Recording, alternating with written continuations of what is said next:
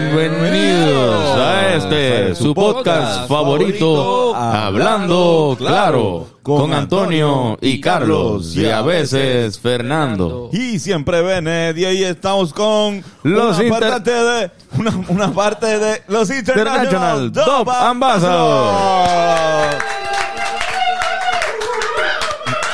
Felicidades, Corillo. Feliz Navidad. Feliz Navidad, feliz Navidad, próspero año nuevo para todo el mundo. Amén. Feliz cumpleaños, feliz Navidad. Feliz año nuevo, mano. Feliz año nuevo, feliz a todos los que nos están escuchando también. Pero, cabrón, qué bueno que están aquí. De verdad, es un honor para nosotros eh, tener parte del corillo. Ojalá en un momento dado tengamos un estudio tan grande como para tener... Eh, Todas las bandas. a toda, a toda la banda. El squad, ajá. Squad entero. Somos bien fanáticos de- del trabajo que hacen. También conocemos a Bobby que trabajó con nosotros en, en el disco de Besitos y Besitas y en otras eh, este, Otras cosas. eh, eh, en otras cositas que hemos hecho acá. Pero qué bueno que están aquí. Antes de, ¿verdad? Antes de este, hablar de se empezar a hablar y empezar a fumar y que nos arrebatemos, vamos a mencionar, van a estar este viernes en la puntilla, ¿verdad? Eh, Tiren adelante en el Bio San Juan. Eh, sí, vamos a estar el viernes 30 de diciembre en Viejo San Juan, en La Puntilla. Eso es el arsenal de la Marina por La Puntilla, por el parking. Eh, Sí, es un sitio como que al aire libre, bien bonito. Ahí no fue el party que fuimos. Sí, sí, sí, ahí fue. Eso. Sí, sí, sí, sí. estuvo bien. Eso está cabrón. ese espacio ahí. Sitio bien bien cabrón. bonito, se presta para muchas cosas nítidas. Nice. Wink, wink. Los dominos Sí, se sí. movieron, ¿verdad? ¿Tú viste? No, como- temblaron. Sí, cabrón. Temblaron de- de- Pues hay un domino ahí que le mete bien cabrón. Ese es un sitio que ocurrirá mucha fumación. Eh, pues no puedo confirmarte nada, pero yo Sí, no. entiendo que Yo lo he visto. una alta probabilidad, diramos Muy como bien, un muy bien. 99.9 por ahí. Es algo que se espera si tú vas a un concierto de los International Dub Ambassador. Que haya marihuana en el menos. público. Bueno, por lo menos, exacto. Igual yo pienso que hasta el ambiente es propicio, como que el mismo lugar tiene ahí eh, un... Se te puedes fumar frente al mar, eh, Claro, puedes claro. irte a otro spot. Y el flow va a ser más Ajá. como tipo fiesta patronal, tú sabes, festival. como una- un ambiente como navideño, este, bien boricua, tú sabes, como que psicodelia, ese tipo de onda, como que y el lugar también, tú sabes, como que una combinación, yo creo que la música también. Y va- van, a, van a presentar las eh, canciones, o sea, van a cantar canciones nuevas del- del disco La Calor o ya las habían presentado anteriormente. Eh, sí, vamos a hacer el disco. Pero como que la- tal. Creo que hay una que nunca habíamos tocado antes. Exacto, que van a ver una que, que Sí, está sí. cool también, que para llevar el disco, felicidades por, por el... Sí, cabrón. estábamos Está súper cabrón. Está bien cabrón. Está súper cabrón. Yo creo que al final, o sea, la idea de, y, y me imagino que Javi está de acuerdo, el- es buscar un espacio diferente, tú sabes, un sitio donde donde no se acostumbra a hacer shows, digo, sí, han habido actividades ahí definitivamente y han sido súper chéveres, pero sí, como que un espacio diferente, experiencia diferente y pues, Cabrón. aire libre yo pienso que es súper importante. Sí. Definitivamente. El, eh, de hecho, y hablamos de esto antes de, de que ustedes llegaran, ustedes, el, la presentación en vivo, usualmente como, por lo menos yo los conocí a ustedes por sus shows en vivo. Para mí lo- me enviaron su música después de que ustedes hicieron una respuesta que lo pusieron todo como del espacio. Acho, eso, Había eso como una me nave. cambió. Literalmente yo no yo dije como, ah, esto es un nivel cabrón de producción. Así que tú puedes hacer esto, no es necesario, no- con un budget que estoy seguro que ustedes no tenían un budget cabrón Exacto, para esa es hacerlo. la clave, o sea, de, de nuevo, siempre, siempre ha sido como el enfoque hacer las cosas diferentes, tú sabes, como que aunque tengamos el budget más pequeñito que tengamos, usar la creatividad del corillo, eh, entre todos como que pues aportar ideas, tú sabes, como filtrar ahí mismo nosotros y, y tratar de hacer algo chévere, tú sabes, distinto. Ujú.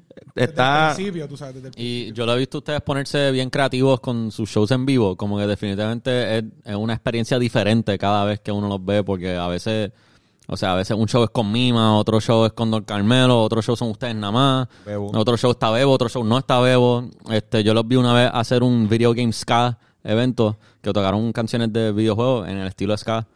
Y estuvo bien cabrón. Eso, eso, como que está bien cabrón como ustedes bregan esos shows en vivo. Eso, eso a propósito full, me imagino, como que... Eh, Que yo sepa, sí. O, o sea, no las, co- no, las cosas pasan así a veces por accidente, por coincidencia. Yo creo eh, lo de Mima, o sea, cada cosa ha sido... De Orgánico. momento pasa orgánicamente así, sin buscarlo. Pero exacto, ¿tú ustedes no tienen un vocalista oficial. Sí, es Bebo. Se supone que es Bebo siempre. Es Bebo. Lo que pasa es que pues tenemos un trabajo con Carmelo, que tenemos un disco. Eh, ok, exacto. Entonces tenemos un trabajo con Mima, que tenemos un Pero tiene Ok. 7 esa- pulgadas. Esa flexibilidad. Y en este disco se ve también. Como que quizás veo el principal, pero podrían, en Claro. teoría, eh, jugar con otros artistas, con, con otros cantantes. Claro, seguro y, que sí. Y combinar su... Seguro que sí. Ah, hombre, que sí. Esa, esa, esa mierda de, de- Ustedes lo hicieron antes, de, los discos compartidos. Como Viste, eso es algo que viene bien viejo en la música. Exacto, eso es lo que quería decir, que es algo que también se ve mucho en el reggae clásico, o sea, como que mucho esa colaboración de... Pues nosotros somos un grupo, una banda, obviamente, pero siempre había, pues, como ahora, el productor, el cantante, los rhythms, tú sabes, diferentes cantantes se montaban en una misma pista, hacían canciones diferentes. Nosotros al comienzo, como el concepto, pues, siempre ha sido dub, pues hemos querido, o sea, queríamos como incluir otros artistas de reggae de aquí del patio, por eso de la colaboración y como que también quitar un poco esa pared de hielo que hay, tú sabes, y que sea como que algo, una escena entera y que no Este- sea tanto... P- Para mí que... te- Perdón por interrumpirte. No, no, tranquilo. Pero, este, ahora que mencionas, si- nosotros que somos dub, ¿qué es lo que hace que el dub sea dub en relación a, a- a yo- va- cualquier otro tipo de, de- de y subgénero complement- del reggae? complementando a lo que dice Fernando, a la pregunta de Fernán, este, de- la primera vez que escuché el término dub fue con ustedes. Oh, Y la y mi familia, mi familia, o sea, mi mamá escucha reggae. Pero, y, o sea, me enseñaban, yo desde chamaquito, normal, pero reggae, pues pop, el roots, el eh, Bob Marley, este, cultura, gomba, eh, lo que está, los Así cafres, que él sabe, vuelta. el que no sabe soy yo. No, no, tú, tú sabes, tú lo tienes más fresco, de hecho. Yo- tú, tú lo repasaste recientemente. Sí. Pero, Sí, para los que no saben, estamos hablando de reggae, por si acaso, por si no era obvio. Por si no era obvio todavía. por si acaso. La verdad es que la primera vez que escucho dub es por ustedes y yo ahí eh, pues también estábamos recientemente entrando a la universidad en la UPI y fue como que ok lo descubrimos ah ok nice está cabrón pero Sí, no full. ajá ¿cómo, Pero, cómo, ¿cómo, cómo- lo describirían ajá, ustedes específicamente? ¿Qué es lo que, qué es lo, que lo hace dub? Eh, ¿es, es el sonido espacial? ¿Es el, el O sea, eh, claramente esto no lo inventamos nosotros. Esto es algo, Ah, ¿verdad? sí, que sí. como que es algo que nos influencia, por lo menos nuestro gusto personal de lo que escuchamos, ¿no? Y lo que nos gusta escuchar en ciertos momentos. Eh, pero simplemente como término es, es cuando se coge una canción y se- es como, miren como un tipo de remix. Ok. Como lo puedes ver así, es como tú coges una canción que ya está grabada, ¿verdad? Y tienes todos los tracks de esa canción. Esa canción salió, está grabada, brutal, tienes todos los tracks aparte. Y el ingeniero de mezcla, entonces hace un take eh, haciendo arreglos de la, de la misma canción, pero con efectos, poniendo delay o reverb en ciertas partes, quitando ciertos instrumentos en unas partes, poniendo otros, volviéndolos a traer todos. La voz la usualmente no está, que es como una cosa instrumental que surgió de, de hecho de un accidente que en donde no se bounceó la voz en un, en un, en, o sea, en un- en un Sí, track no, y se quedó la instrumental por un lado. Entonces eso de momento atrae a la gente a escuchar una versión distinta. Obviamente para ese tiempo no hay Spotify ni nada, que salió el disco y esas son las dos canciones que hay y ya, ¿me entiendes? Entonces se volvió un, como un trend de momento que la gente quería escuchar otra versión de la misma canción. Y ahí se volvieron instrumentales. Y después el dub es cuando el ingeniero viene, coge esa sesión y le mete efectos. So hace un arreglo de la canción nuevo basado en efectos. ¿Entiendes? No graba más nada nuevo, no. Simplemente como que le añade efectos a lo que ya está. Y lo acomoda como- como... él quiere. Sí, Ok, entiendo. Es como un performance que hace el ingeniero en el mixing board. Ese Claro. es el instrumento que está usando. claro. Y- So, y- por eso él tiene las voces en un canal, los drums en un canal, todo por los Pero canales. cuando, cuando, por quitarle el ejemplo, cuando elemento de que repente quiera. están bajando y están jugando con la ecualización y de repente también como que hay, hay- juegan Hay con el- filtros, con sí. el Pero loop lo pueden mezclar en vivo. Lo, hacen en vivo, por eso. Pues la pendeja es que eh, escuchamos la versión en el, en el disco, las versiones top de, de creo que seis de los siete temas. Eh, pero en vivo ustedes lo hacen, ¿verdad? Me imagino que joden. Obviamente nosotros tuvimos que adaptar este, este concepto a lo que es la banda en vivo, porque como Javi dice, es algo que se hace en el estudio, porque tú tienes el multitrack de la banda y lo estás playing back en la consola y el ingeniero está haciendo un performance como él quiere, ¿tú me entiendes? Como que el tipo se mueve, pap, pap, y es otro, otro tipo de canción de seguro, dos takes no van a ser iguales, porque es como que al momento. Pero entonces nosotros pensamos, ok, ¿cómo nosotros llevamos eso a la tarima, entiendes? Porque hay momentos que la batería se va eh, en el disco, ¿entiendes? En las versiones doble. Entonces en la tarima es un poco más complicado porque no hay un ingeniero que pueda apagar completamente la batería porque se va a escuchar todavía la batería sonando. Exacto. Así que es Podría como que... con otros instrumentos, pero Exacto. batería, por ejemplo, Entonces, no en es. ese caso, yo tengo que parar, ¿entiendes? Eh, Mirar a Javi, tenemos Exacto. diferentes cues para emular lo que sería. Hacen un haciendo- dub en vivo. Pero espérate, Exactamente. eso, pero espérate, la- así en... Ajá, exacto, todo eso. claro. Estás diciendo pero- que las guitarras siempre están escanqueando por ahí para abajo y el No, ingeniero en- decía cuándo no, exacto, eso es lo que te digo. En tarima, nosotros nos encargamos de hacer el arreglo de quitar los instrumentos. El ingeniero lo que está metiendo es los reverbs, los delays, ese tipo de cosas. Una versión pero- banda del dub. Exactamente. Pero espérate, pero, pero, pero espérate. Eso es una innovación cabrona. Yo no sabía eso. Yo pensaba que en vivo existía la interpretación del dub de estudio en vivo. Yo pensaba que eso era algo como, ah, pues, pues, eso que estoy escuchando es algo que pues se está tocando Por ejemplo, sí. en corillo para que en, una, en un estudio todo el mundo está tocando esto y después lo que tú me estás diciendo es que no. Esto es un trabajo del ingeniero. Ahora lo que ustedes están haciendo es interpretándolo y llevándolo al A la tarima. arreglo musical. Ah, eso está hijo de puta. Sí, es diferente. Eso está cabroncísimo. Igual, Mano, yo, eso- yo no, yo no sabía esto. Eso es algo Además, normal que, que está basado en verdad en, como que en la tecnología que tenemos hoy en día, que hay efectos que tú compras y tienes una pedalera y puedes hacer estas cosas que o sea, Claro. eso viene ya de, ¿entiendes? Como que de mucho tiempo. Es cuestión de que... Ustedes están aplicando también lo que hizo el ingeniero, o en, teoría. Claro, estamos como tratando de imitar todo eso. No va a salir igual nunca. Exacto. ¿Me entiendes? Va a ser único cada vez que toquemos, cada canción. No, no hay break que sea. La, la creatividad del ingeniero es parte del show en Y vivo. por eso, por eso es para nosotros tan importante, o sea, tener un ingeniero. Nosotros dentro de la banda tenemos ingenieros de sonido. Yo soy ingeniero, Dani, el tecladista, ingeniero de audio. Y siempre el lado de sonido ha sido una parte súper importante de toda la experiencia. Sobre la persona que nosotros escogimos que estuviera ahí, ¿entiendes? Como que es la persona que ha estado desde siempre. Un shout out a Nicolás Linares de Little Big Audio, que es nuestro ingeniero de sonido en vivo, que es el que siempre nos pone, o sea, a sonar como disco y es el que está encargado de los efectos encima de la mezcla. So, espérate. Él también cumple un propósito como instrumentista hasta Total, cierto punto. totalmente, Eso, es una relación única con el ingeniero de sonido. Sí, sí, porque no, no 100%. puedo pensar en, en el rock no pasa esto. O sea, en el rock clásico, que no es Exacto, reggae, en el rock no hay unos efectos esto. ya predestinados que te ponen en la voz. Exacto, quizás en la pedalera, pues entonces, eh, digo, también en, el dub, pero Exacto. la relación que ustedes tienen con el ingeniero de sonido es completamente única. Sí, sí. Cuando uno está en una banda que no que el ingeniero no, no, no tiene esa libertad. Cuando alguien hace algo que quizás es inesperado en un solo o grubearon bien cabrón, bien hijo de puta y tú miras al bajista y le haces, ¡y a diablo, qué peste!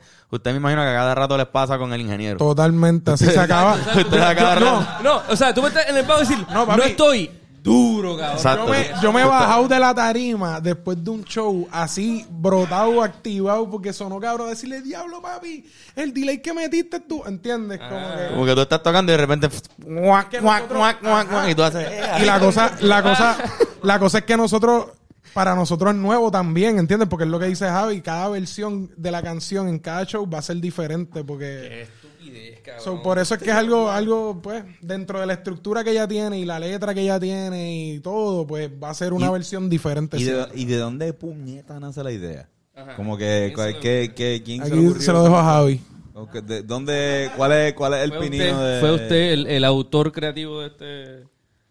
de esto? De que- de los, ¿Cómo- cómo international- nace? ¿Cómo de los embajadores internacionales del dub. Maybe yo, maybe yo tuve la iniciativa, eso es lo que yo quiero llamarle, ¿no? Mm. Tuve la iniciativa de, de reunir al corillo y, y Era- irnos a tocar por 20 conocían- pesos, sí, full. Nos conocíamos de chamaco, nos gustaba el reggae, estábamos fumando un montón de marihuana, escuchando mucho reggae. Y pues, como que tocábamos. ese, resumen. Pero, Pero, pero, lo entendemos. Pero lo entendemos. No, no, no, increíble. entendemos full, full, eh, full. Pero hubo, ah, hubo algún día de realización como que, ah, podemos llevar esto a la tarima. O sea, o fue orgánico donde no, de repente pasó y lo pensamos. Nunca después. ensayamos, simplemente fuimos a tocar y ya. De Y verdad. tocamos Ah, en y vivo. empezaron a- Sí, empezamos a tocar en un lugar y nada, semana a semana eran los ensayos. Tocamos en el, el lugar explotado de gente. Y entonces, pues, estábamos ahí en vivo haciendo covers, ¿no? Porque obviamente nos acabamos de juntar. Fue como que, mira, la semana que viene, ¿quieres darle? Dale, vamos, pam. So, Y eventualmente salieron canciones originales. Eventualmente, y no de ahí, eh, fue como que eventualmente que coincidimos en- con, unos, con los, los panas que hicimos la banda, de hecho, que se habían mudado afuera. Estábamos allá de casualidad y fue como que ah, hay un estudio, vamos a grabar algo, fue que hicimos las canciones ahí mismo, como que, que nunca las habíamos tocado ni nada, ¿entiendes? De hecho, ahora que tú que mencionaste lo de Video Games K, eso pasó antes de que nosotros en verdad decidiéramos como que, ok, vamos a hacer canciones originales de dub en dub. O sea, después que nosotros formamos Dub Ambassador, como que a Javi le surgió esa idea, porque Javi, pues, super fan gamer así de toda la vida, obviamente el corillo también. Eh, y pues se dio la tarea de hacer los arreglos de los temas en vientos, tú sabes, llevarlos a Sky y todo este tipo de cosas que a nosotros eso nos encantó. Pero que lo curioso es que eso pasó antes de nosotros decir, ok, vamos a formalizar Dove Ambassador como que música original, tú sabes. Y pues por ¿En qué- ahí. ¿En qué año arrancó. comienza, comienza Paso? 2010. 2009 estábamos 2009. tocando, sí. Ya. Ah, y otro fun fact, otro fun fact es que el que nos va a estar abriendo el show, digo, colaborando en el show con nosotros, no me gusta eso decir de abril ni de telonero, eh, es Pachi, Pachiman, que fue tecladista original y miembro fundador de International Dome Ambassador. Qué duro, durísimo. O sea, es que para nosotros funciona esto como un pequeño un full circle, ¿tú me entiendes? Porque tenerlo a él, este, coger lining el show con nosotros, trayendo su proyecto de reggae, de dub, ¿entiendes? Porque, o sea, hemos crecido escuchando esto y si se dan cuenta lo que hace Pachi es de lo que venimos hablando. Pachi es un productor de dub que se le entregan las canciones como hicimos nosotros con este disco de La Calor, que él fue el que lo mezcló y lo dobió. Y pues, mano, haz lo que tú quieras con esa canción. Y entonces están las versiones normales y por el otro lado están las versiones de Pachiman Dub. O sea, que para nosotros fueron una sorpresa. Bobby, ¿cómo, cómo, ¿cómo tú tratas a la persona que mezcla tus proyectos? Yo, yo me desligo completamente. Pregúntale a Javi, papi. Yo me desligo completamente. Ahí yo soy baterista, ¿tú me entiendes? Como que- estoy, estoy jodiendo. Para dar contexto, Bobby fue quien mezcló Besitos y Besitas. Gracias, gracias. Un aplauso a. Muñiz. La mezcla de ese disco. Un aplauso aquí a los muchachos. Tremendo disco, tremendo trabajo para No, pero mí. fue, una, fue una experiencia cabrona. Estuvo cabrón trabajar con ustedes y ese disco, pues, para mí, para mí es uno de los, de los más chéveres que trabajo definitivamente. Pero volvemos, volvemos a International Espera, Ambassador. volviendo, volviendo a eso, cabrón. El nombre. O sea, yo me pongo a pensar ahora. Le iba a preguntar sobre. Ya lo, hay otras bandas que tocan dub, pero de- ustedes aparentemente son la primera banda en tocar dub en vivo de verdad ori- original, ¿no? No creo. O de las primeras. No creo. En Puerto Rico. En Puerto Rico probablemente. Ok. Pero saben, de, pre- pregunta seria, ¿saben de alguna otra que lo ha hecho antes de ustedes? Claro. Ah, ya. sí, sí. Ya. Ok, ok, pues. En, pues- en Inglaterra, no, en Puerto Rico, en Puerto Rico, o sea, el término se conoce porque se escuchan los discos de King Two y de Scientist. hay gente que hay gente que va tocando reggae de los 80 en Puerto Rico y pueden incorporar eso en, en alguna canción como que una Sí, sí. partecita y hacer un como, ¿me entiendes? a eso me refiero que, pero ustedes Pero- son exclusivos de. como que de hacerlo en vivo, tratar de, de mudarlo así mismo como los discos ahí en la tarima, pues hay, me pueden imagino ser- que sí. Pues, pues lo convierten en unos embajadores. Sí. De eso. Exacto, cabrón. Entonces, pero ¿cómo salió el nombre? Pregúntame, pregunta. Digo, la verdad- pregunta más interesante de todos los tiempos. O sea, no- Sí, no, pero es que en verdad International Dub Ambassador Sí, es un nombre, que- hay sí, que preguntar. Sí, sí, sí. Eh, o sea, no es profundo, es bien bobo, en verdad. No, Yo es me como imagino. que está, íbamos a tocar, así como les dije ahorita, como que, mira, ¿quieres tocar la semana que viene? Dale, hay que hacer un flyer, hay que poner un nombre. Entonces, teníamos que tocar covers, ¿me entiendes? Pero entonces ya estábamos universidad, un primer año... Term- ah, ve- exacto, termi- nos grabamos de universidad. Estamos escuchando como que reggae de otros lugares también. No solo como que de Jamaica, ¿no? Como estamos escuchando cosas francesas, Inglaterra, África. Entonces, nada, era como que pues vamos a tocar todo este repertorio que es no solo lo mainstream que se conoce el reggae, ¿me entiendes? Como que vámonos más, más dark por acá, más, ¿sabes? Cosas menos, menos expuestas por ahí. Ujú. Y ya, fue como que... Y Ambassadors, no sé. es- como emba- como- embajadores del reggae internacional que no necesariamente... o sea, no sé, es cuestión de como... Está súper cabrón. legítimo, Está como Es como ma- cabrón. mantener la... O sea, un género que, que como que no... O sea, no está creciendo para nada, ¿me entiendes? Claro. Como que nosotros nos acordamos de Y ir a los shows. también, porque la gente ama International Yo, cuando yo escuché el nombre que fue para el concierto de Calle 13, creo que era todavía era, era Calle 13, eh, yo no sabía lo que era dub todavía. Yo después, apre- o sea, con lo que mencioné ahorita. Y te palideaste ese día allí. Cabrón, no, no, nosotros estábamos pasando la cabrón. Nosotros estábamos pasando la cabrón. No, Mira, cabrón, yo no- tenía... no sabíamos qué esperar. Nosotros no sabíamos quién. ca- yo, que- ok, y- Le abrieron a Calle 13 en un concierto. Sí, el último Sí, concierto de sí, Calle 13 en Puerto Rico en el Irán Bithorn, cuando la gira multivilar se lo abrimos nosotros, un shoutout a Eduardo Cabra y a todo el corillo por, por habernos dado esa oportunidad, obviamente. Eduardo es un productor, puta, quizás no sepan quién ¿Cómo estuvo Le dicen eso? visitante, no sé si saben quién es, pero... Este, mano, eso fue increíble. Fun fact, que era lo que iba a decir, eh, que yo no sé si se acuerdan que había un cohete, nosotros pusimos un cohete en la tarima. Ajá. Ese cohete iba a ser un moto gigante. Nosotros íbamos a poner un moto gigantesco, pero la marca auspiciadora principal nos dijo No. ese mismo día, mira papi, me tienen que quitar el moto. So, ¿sabes? Siempre, siempre, siempre queríamos... El moto estuvo en el body, ¿no? Fuimos, Sí, una, fuimos a una Bori. fiesta en el Bori. Eh, este, este icónico, esta fue otra de las veces. Le mencionamos que lo hemos visto un montón de veces, somos fanáticos.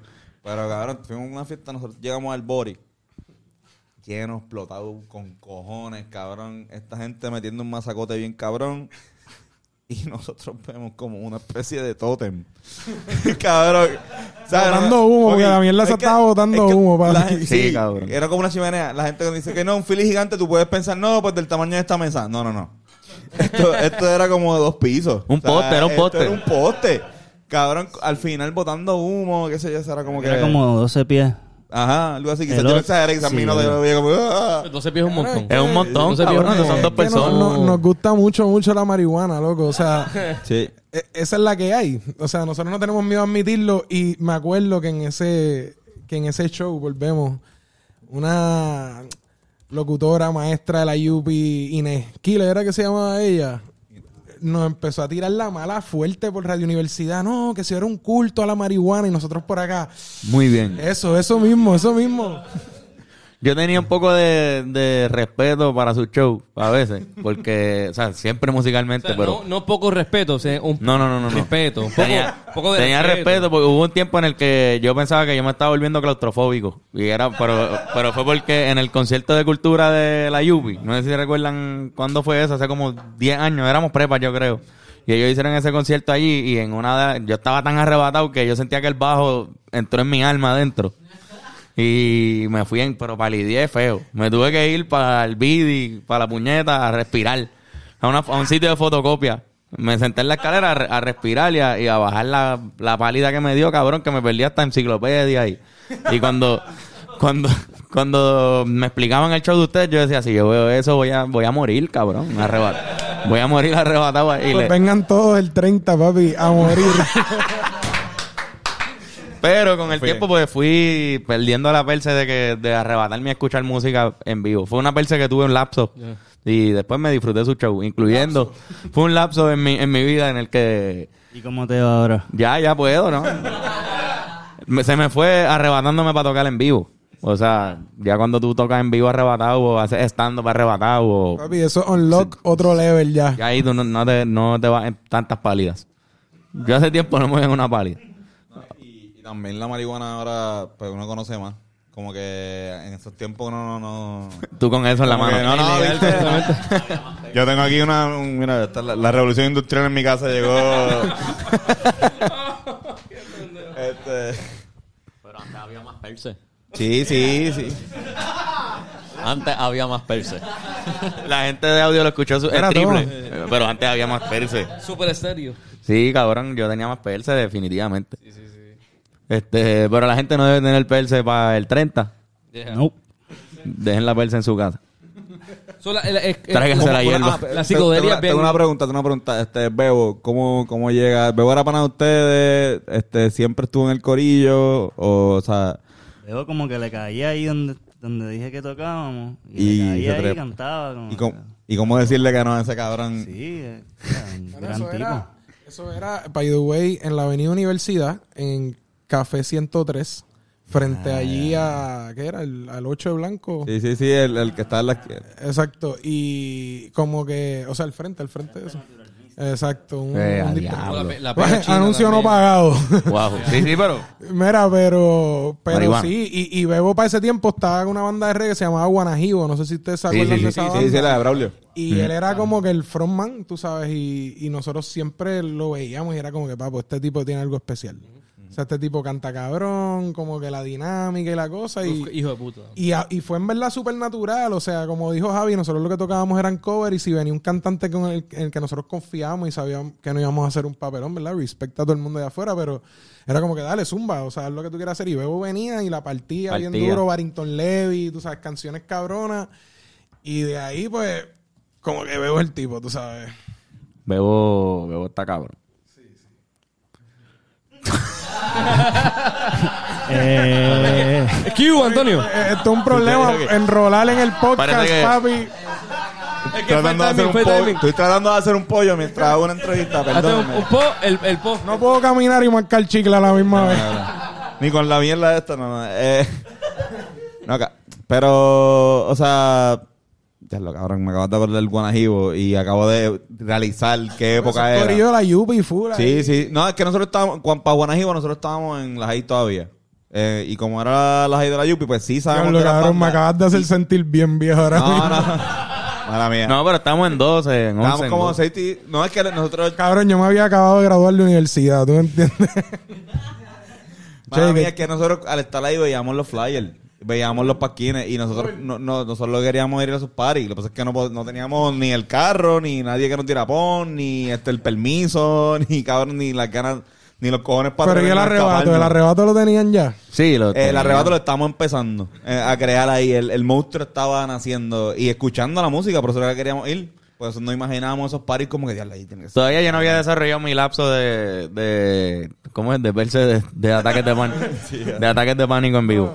No lo había desarrollado. Cabrón, pero nosotros escuchábamos, yo tengo un Dropbox de canciones de Bebo, que no- nosotros por alguna razón encontramos la manera de Bebo eh, Colibrí, creo que se llama, este... Sí, de su, de su SoundCloud. Del SoundCloud, que yo no, que no sé Porque si es que él es de nuestra escuela, ¿eh? Y siempre lo vimos en las cenas deportivas, lo veíamos cantando, cosas así. Ah, Siempre no, fue en la especial. banda, en la banda de la, de o sea, Ah, tú- estuviste con él en la banda. No, él, él, exacto, no coincidimos en la banda juntos, pero él estaba mayor. Pero sí, sí estaba ahí y era una bestia. Pero la pendeja es que escuchaba canciones de ese huele bicho y en verdad estaban cabronas desde ya, desde el 2000, Bebo, bebo siempre. 2013, 14. Y todavía las tengo por ahí como que da- download. Y ahora mismo está, o sea, todavía, para mí todavía le falta. Igual cuando lo digo con usted, está escuchando el disco.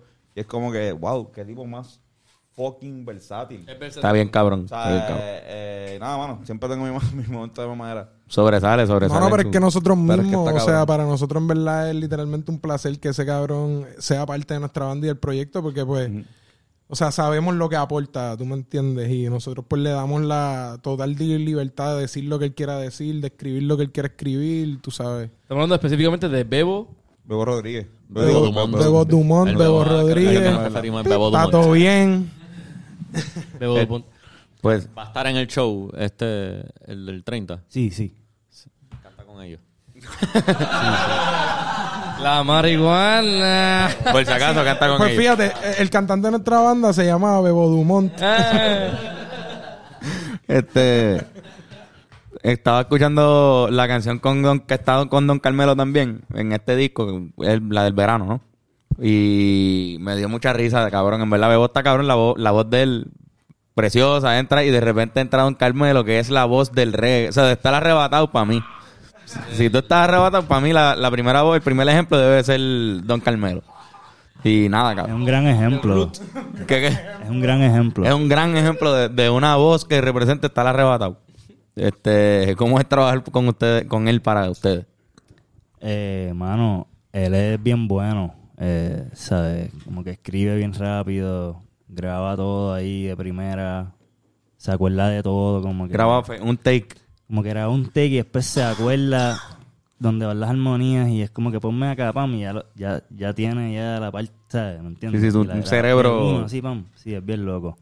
Eh, so, es un placer siempre como que cuando colaboramos con él porque es como que el tipo en verdad bien talentoso No, full, ese tipo está cabrón. y como que fluye o sea, con, la, con la música que hacemos como que de momento con o sea ¿Cuál- Fluyó cuál- bien cabrón. Y que obviamente de Eso más está es. decir que Gombayavari para nosotros siempre fue una banda que mirábamos, que nos influenció directamente. Volviendo al tema del dub, pienso que es como que la referencia más cercana en Puerto Rico local que tuvimos a como que ese tipo de traer esos efectos y manipular, ¿entiendes? Como que ellos siempre incluían unas partes dub en sus discos, ¿entiendes? Como que tenían eso presente. Sí, que ya estaban, ya estaban ya Exacto. jugando. So, nosotros y yo como baterista obviamente siempre pues miraba a Carmelo y miraba a Boris de Cultura Profética porque eran los Paco que el baterista, aquí. cabrón, exacto. Exacto. Y, y mano, también pues tuve la, la oportunidad de tocar en Gombayavari hace poco, estuve un par de años tocando con ellos y o sea, simplemente... Llegamos a compartir tarima. Ah, exacto, sí, sí, sí. en- en ocasiones. Es verdad, es verdad. En- de- me recuerdo, En Mayagüez. no, en, en Dorado. En Dorado, En sí, Dorado, sí, en el... en Exacto. la piscina, en show de Exactamente, piscina. exactamente. Diablo, Sí, full. sí, sí. Este, pues sí, mano, o sea, con Vallavari, pues tenemos un disco entero, o sea, un EP entero con Carmelo, que es International Don Ambassador Mix con Vallavari, que esa fue la experiencia que tuvimos, que vimos que Carmelo llegó, pan, escuchó los temas y ahí mismo escribió las letras y las grabó y fue como de, cabrón, ¿qué? O sea, literalmente, ahí, pap, genio, boom, canciones perfectas. Y pues, mano, agradecido siempre de que siempre dijo que sí, va a ir a tocar con nosotros, tú me entiendes, para colaborar, un tipazo, mano. Creo, que- creo que este con Bayaguari, igual que ustedes, tienen esta pendeja de, de decir, ok, mira, pues yo voy a hacer lo que yo quiera. O sea, no voy a dejarme llevar por no, o sea, por lo que se supone que sea el reggae que haga o el reggae pop, que no está mal hacerlo. Pero y, y es un estilo, puede ser tan reggae pop que puede llegar a ser hasta reggaetón. O sea, si, si lo lleva a un nivel.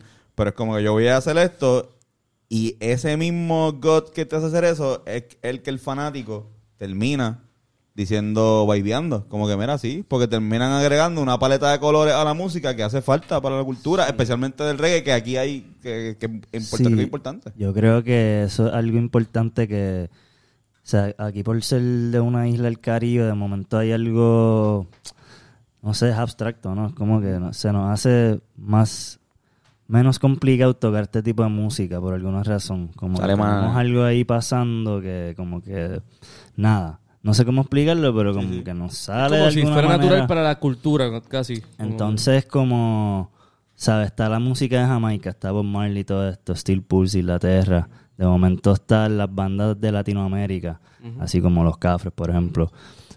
Son, o sea, es el mismo concepto porque es reggae, son los, son, el ritmo, tienen cosas que se repiten, pero en verdad cuando escuchas la armonía o, o sea, los, de- los otros detalles son cosas distintas, bien, o sea, por más repetitivo que sea, son cosas de los distintas. o aquí en Puerto Rico, creo que, por ejemplo, si ves las bandas de reggae que hay aquí, como que ninguna se parecen, ¿verdad? Como Sí, que tienen su lo- propio- ¿Entiendes? Como que esta cultura haciendo una cosa, se- bomba. sería otra- Como con la salsa, Como que- como pasa con la salsa. Claro. Exacto. De hecho, si, si lo hacen muy obvio, parecido a otra persona, no Te le van, van a a- quitar los cual- lo- el guante de la cara. Se, va, se van a decir, Se han mira, se han visto- Chilling, pero sí, Sí, se porque en Puerto visto. Rico Se han tú- visto Se- yo he visto bandas que es como que, coño. Se parecen a cultura profética y... Y se le dice, en, en verdad, hacer reggae en Puerto Rico también a veces es así, es retante porque te van a decir como cultura. Sí, es bien fuerte, es bien fuerte. Sí, sí. No, es súper difícil. O sea, por eso mismo que dicen, porque hay tantas variantes también y la gente está acostumbrada a este tipo de reggae, ¿entiendes? Eso mismo que ustedes dijeron, ah, yo no sabía lo que era el dub hasta que yo escuché de ustedes, ¿entiendes? Sí, y el dub viene desde el 1968. ¿Entiendes lo que te digo? Sí, O sea, sí, que... Entonces, para nosotros también es una cosa, una cuestión de gustos, tú sabes, a nosotros nos gusta esto que tocamos, buscamos, o sea, somos unos freaks de esos sonidos, de esos efectos, queremos emular la afinación de la batería, queremos que el bajo sea el bajo que usaban para grabar en ese momento, eso es como una búsqueda eterna para que suene auténtico también, tú sabes. Claro. Y es una nueva aportación a esa cultura de reggae que está en Puerto Rico, que aunque sí, es verdad, como tú dices, la- a las bandas les va bien. Aquí el reggae su- suena muy bien, se hace bien. Cultura, cabrón, qué puñeta, o sea. Pero pero no, no hay esa tradición en la isla de conocer, exacto, como tú dices, que el dub es del 68, o que hay otras bandas que no son Bob Marley, en ¿entiendes? En No, yo creo que más- también algo que ha, o sea, que ha jugado un poco en contra del reggae ha sido el tabú y la relación a la marihuana, ¿tú me entiendes? Full. Porque obviamente ahora la hierba está cool y está in y toda la cosa, pero nosotros venimos de que si tú apestas marihuana en tu casa, papo, tú no sabes, ¿entiendes? Los viejos encojonados porque la marihuana era el diablo, tú sabes. So, el hecho también de que la marihuana es ahora algo un poco más aceptado y se abre, pues la gente también como que se, o sea, se abre un poco más a decir, sí, a mí me encanta. Salen del closet, se llama eso. Salen del closet de la marihuana. salen del closet musicalmente porque antes era diablo, papi, tú escuchas dub, eso es de mafutero. Y tú- ustedes piensan, una pregunta. ¿Ustedes piensan que debería el reggae y cualquier subgénero del reggae asociarse a la marihuana o lo contrario, desasociarse? Yo creo que, yo creo que sí, porque, o sea, O no sea, por sí una que- manera que sí que debería asociarse, porque Asociarse. No, no de una manera clichosa, ah, porque como lo conocemos, pero porque desde el comienzo y en la raíz del reggae, esto todo viene de como que un estilo de vida y unas creencias espirituales y unos tipos de pues, estilos de vida que van directamente relacionados al consumo del cannabis como pues parte del- de la práctica espiritual Rastafari, por ejemplo, que es de donde sale el reggae, o sea, no ya obviamente el reggae es mucho más internacional y pues es como un patrimonio mundial, como le dicen, o sea, un género de música que, que se considera importante en todos lados del mundo. Pero pues, es música de ahí. sacra, de cierta Exacto, forma, viene de eso y esos son de los elementos de donde sale, tú sabes que pues Eso que siempre intrínsecamente relacionado a la relación, eh, o sea, a, a la música y la marihuana en, la- en el, en- en el reggae. Incluso yo recuerdo una banda León de Judá, que no sé si eran reggae full, ¿verdad? Era- hacían de- pero era- eran una banda de reggae oficial. Pues, y era cristiano, era de canciones de cristiano, aunque en verdad el reggae también es como... Es- es- es- abrahámico. creo, si no O sea, es como lo, lo puedes, puedes separar ambas cosas. Una cosa es como que por qué fue creado, que en un principio fue como que la idea de que estas personas pues tienen una religión, ¿me entiendes? Tienen unas creencias religiosas y espirituales. Eh, pero entonces ya con el tiempo se convierte en un, un ritmo, un, ¿sabes? Como un- una, una cosa musical, ¿no? Como un, una, no sé cómo llamarle, sino como una cadencia musical, un, un ritmo en específico, una, ¿entiendes? Como un género, ¿no? Un género musical, aparte de, ¿verdad? De lo otro. Claro. Pero también ocurre este fenómeno de que tú escuchabas reggae antes de haber fumado marihuana y lo escuchaste de una manera y cuando primera vez tú fumaste y escuchaste reggae dijiste, diablo, ahora entiendo por qué, A mí, cabrón. a mí, a mí genuinamente me, me pasa eso con el reggae. Y con, y- sí, porque yo no fumo tanto. Pero cuando fumo, pues cuando escucho música, siento que el reggae es como que, ah, sí, obviamente esta gente estaba bien fucking arrebatada. Y, y- y yo estoy escuchando, yo tuve, este año tuve una época bien Bob Marley, donde yo nunca escuchaba a Bob Marley. Pero ahora como que escuché por lo menos ese disco de Legend, eh, lo, lo- pero lo quemé, me Spotify este quemado, review. quemado. A veces es puto, cabrón. Que Pero no, tú- nosotros estábamos Le diste, le diste. Nosotros como le dimos aplausos al final, al me como que, "Ah, cabrón, en serio, todavía. Eh, Como que no, pero es que él se lo. Sí, cabrón. Satisfied my. Waiting in, Waiting in Vain, mi canción del año. Literalmente Waiting in Vain fue, yo dije, Pero fue nostálgico para mí ese viaje tuyo. Cool porque volvimos como a las high también. ellos volvieron a las high, yo para mí fue nuevo. Pero cabrón que de repente, te, genuinamente fue como que, ah, aquí, es obvio. Eh, o sea, se siente una correlación entre el artista y con su relación con la marihuana y cómo eso influye hasta cierto punto de la música. Yo siento eso, por lo menos. No sé si quizás sea ahí- cierto o no. pero- Y ahí estás escuchando, como te digo, o sea, un lado, especialmente en ese disco de Bob Marley, que igual está cabrón porque el tipo era un fucking genio. Tú sabes, pero son himnos, o sea, bastante comerciales y clean Claro, exacto. ¿Tú Él hizo muchas más- Pero que, y que lo sientes ahí. O sea, si tú te metes deep en el dub, en el dub inglés, tú me entiendes, ahí tú te das cuenta y tú dices, anda, o sea, cuando nosotros tuvimos la oportunidad de, de ir a, a Barcelona a tocar en el Rototom Sunsplash, que tocamos justo antes de la pandemia, que es uno de los festivales de reggae más importantes del mundo. O sea, había un área que era de sound systems solamente, que son, pues, torres de bocina explotando dos masivos así, brother, y tú veías, o sea, señores viejos así, dreads, largos a tres pies de la bocina, tú sabes, como que, pa, pa, y era como que, wow, o sea, esta gente verdaderamente se vive esto a ese nivel, ¿entiendes? Como que para el carajo mi audición, para el o sea, yo quiero sentir esto adentro mío, papá. Era bien, bien. Yo hubiese tenido un, un ataque de pánico. no, definitivo. De- Este- Sin duda. Pero voy a, voy a hacer el research, porque digo, no el research. eh, Sí, he escuchado también gente, además de Bob Marley.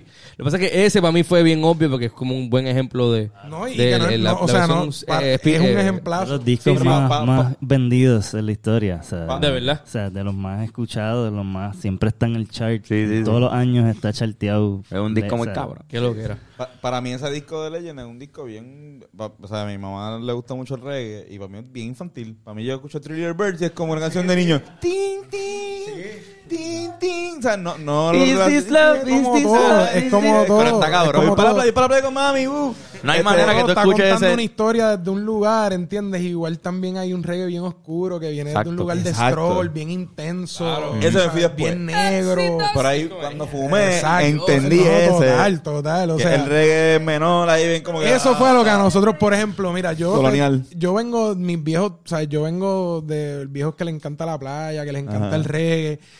Y ellos también me ponían Legend, pero honestamente, a mí de chamaco, nosotros, nosotros no escuchábamos reggae, nosotros crecimos escuchando punk rock. Hablo, cabrón, Nosotros-. Corillo, si usted llega a ver la reacción de Carlos ahora mismo, Que salió de aquí, o sea, la salió de reacción de, o sea, yo creo que está ahí arriba pegado al techo. Qué suerte que este techo es así de alto, cabrón. Hablando, habla- Aquí como que uno puede entrar con alguien en los hombros. Sí, cabrón. Pero Aquí. no abrazado, Corillo. O sea, no puedes tener a alguien abrazado porque no entra. Lo tenemos por si acaso la gente hablando de entra así. romper tímpano. Sí, cabrón. Wow. Pero, ah, ah. Se me este... olvidó lo que estábamos hablando. De seguro era un tema interesante. Eso me hizo pero- un reset en el cerebro a mí, Sí, cabrón. total. Pero el reset me llevó a que antes de irnos, cabrón, ustedes trabajan con Mars Volta. Ah, diablo. Váyanse para el carajo. Por favor. Super algaro. ¿Cómo carajo eso te pasó? Va por la vida, la, la- o sea, trabajar en esta industria, las conexiones de la vida, los músicos puertorriqueños, las buenas relaciones, yo pienso, y, y las buenas intenciones también, tú sabes, sí. Aparte de International Dove Ambassador, tuvimos la suerte, Javi y yo, de, de trabajar recientemente con una de nuestras bandas favoritas. Shout out a Omar Rodríguez López. Brutal. El corillo a fuego. Este, pero sí, mano, o sea, por lo menos de mi parte, hablo por mí, ahora que Javi también hable, pero una experiencia inolvidable, increíble y agradecido, tú sabes. Durísimo.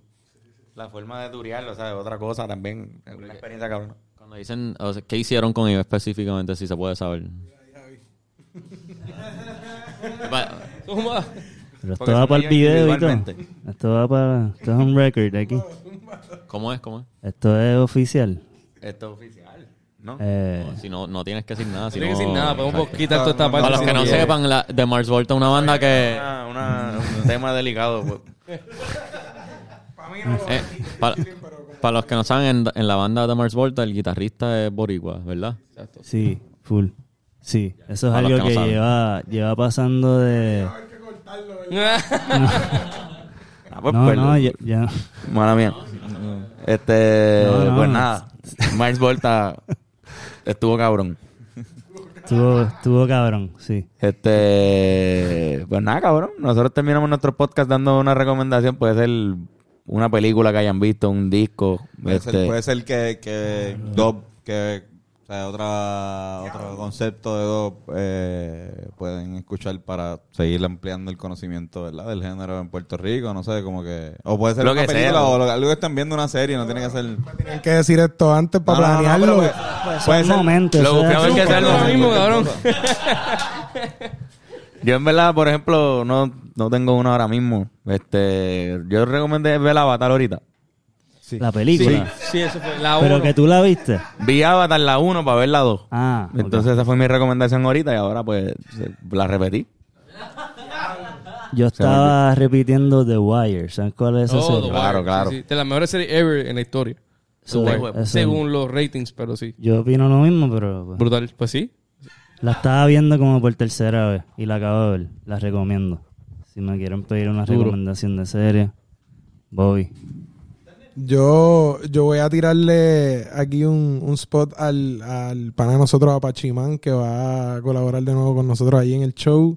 Si no han escuchado la música de Pachi, búsquenlo, chequenlo, Pachimán, Pachi en las redes sociales. Un boricua que está rompiendo, haciendo reggae, que es lo que necesitamos, o sea, la, la escena. Y nada, en verdad, como les digo, va a ser un placer tenerlo a él con nosotros ahí en el show el 30 En el Arsenal de la Puntilla, International Dos Ambassadors, release de la calor. Duro. ¿A qué hora? Pachiman. ¿A qué hora es? Hacho, cheque en Pachiman. Tienen que ver este tipo, está bien, hijo de puta. ¿A qué hora es el De 30 y, verdad. y taquillas? A taquillas la- por nueve. Mira, es a las 8. Ok, eso. 8 pm. Eh, taquillas por PR Ticket. Ellos. Igual está en el bio de Insta de nosotros. Addo Ambassador. Eh, PR Ticket. Duro. Yeah. Ese es el lugar. Vayan para allá. Yo estoy, yo no tengo. Eh, ustedes tienen en el SoundCloud de ustedes una sesión en vivo Sí, Ya lo sí, cabrón. que se llama todo. Live at the Tunnel en Papi, New York. Bennett, es el que sabe. Bennett Sí, el que sabe. sabe. So, cuando yo estaba en la universidad, yo lo escuchaba a ustedes todos los días. Yo escuchaba esa sesión específica. Es como un concierto Che, cabrón, no esas 40 cosas que minutos. hoy quiero llorar. Todos los 420 yo pongo ese set. Te lo juro. Lo todos los escuchado, 420 lo lo lo pongo. escuchado. Yo cuando estaba en la universidad escuchaba con Gabo todos los días fumando Philly. Esa era la, Lo único que yo te puedo ponía. decir es que estábamos bien arrebatados cuando grabamos eso. Nosotros también estábamos cuando lo escuchábamos. me encanta ese set. Me encanta, me encanta. Duro, duro, duro, duro. Yeah. Perfecto, mano. que todo el mundo también esté arrebatado en sus casas escuchando esto. Ya no, Sí. pueden- ya no me están viendo a No mí estás por lo viendo, menos. no, habla para allá. Este, tampoco me están. Ya, tampoco. Estamos, estamos. Este, Ya, ya. Y por eso nos fuimos. Ey. Será hasta la próxima semana. Gracias, cabrones. Besitos y besitas a todos. Gracias.